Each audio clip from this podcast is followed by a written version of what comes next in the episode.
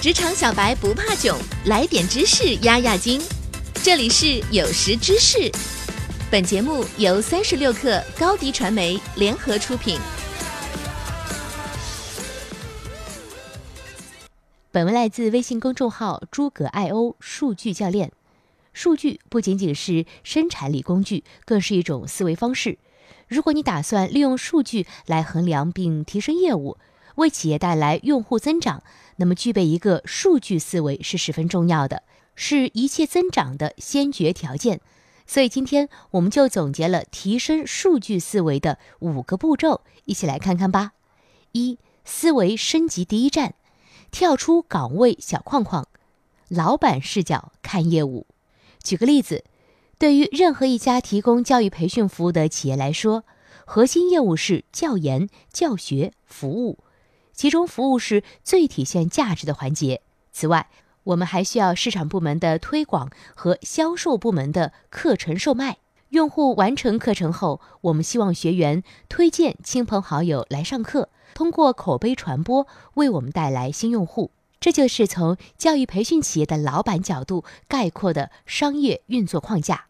在确定业务模型后，每一个环节都有很多具体的工作需要完成，所以企业设置多个部门，分别负责相应的业务环节。市场部承担品牌宣传和获取新用户的职责。从推广到销售，有的企业通过注册，有的企业通过客服获取销售线索。销售团队有的通过线上自助服务完成销售，有的通过电话或者线下活动与用户一对一沟通完成销售。最后到教学和教研环节，很多企业通过运营部门来完成，设计课程体系，提供完善的课堂和课后服务。随着互联网时代的到来，线下与线上逐渐融合，每一环节或多或少需要产品和技术团队的参与。二，思维升级第二站，揭开表象，挖真相。业务背后看数据。对于企业来说，最重要的数据指标有哪些？以推广和销售环节为例，很多企业在进行各种渠道的推广、曝光和投放，最后触达到一百万人次。他们通过投放的关键词和大 V 转发的文章，筛选出对我们所提供内容感兴趣的用户。其中有五万人通过筛选，最终进入到产品中，完成注册或者咨询客服。如果用户对企业所提供的课程和服务恰好满意，产生了购买意向，将转成有效销售线索。于是，该用户可能会通过销售同事或者推广同事预约试听，最终有可能完成付费转化。这一过程需要不同部门通过不同形式为最终的转化完成不同的工作。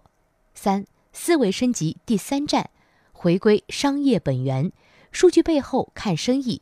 只有提升用户量，才能实现销售额的增长，这是企业财务的开源部分。另外，资金节流、成本控制，包括在产品研发、课程设计、用户调研、人力资源管理方面的投入。此外，随着用户的增加，运营和服务的成本也将随之增加。之后，当收入和成本相当时，才是企业盈亏平衡的状态。之后，企业才能进入获利阶段。四、思维升级第四站：用户为何而来？我们都知道，一切以用户为中心。但是，通常来讲，市场推广部门只考虑如何获取新用户，如何把用户吸引到网站上；产品和研发部门只关注的是新功能上线。系统运营稳定与否？但是，试问我们到底有多少时间真正以用户为中心来思考业务？那么，如何做到以用户为中心呢？这里我们要明确用户到底为何而来。以英语学习类产品为例，用户学习的目的很多，出国留学、雅思托福、考研等。在界定清楚不同目的后，才能提供相应的产品和服务，帮助用户更好地实现学习目标。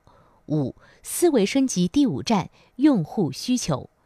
用户学习的目的是考研、出国留学，但这对于产品经理来讲并不够细致。以教育培训类产品的用户为例，用户与产品的交互旅程可分为五个阶段：认知、研究、决定、购买、学习。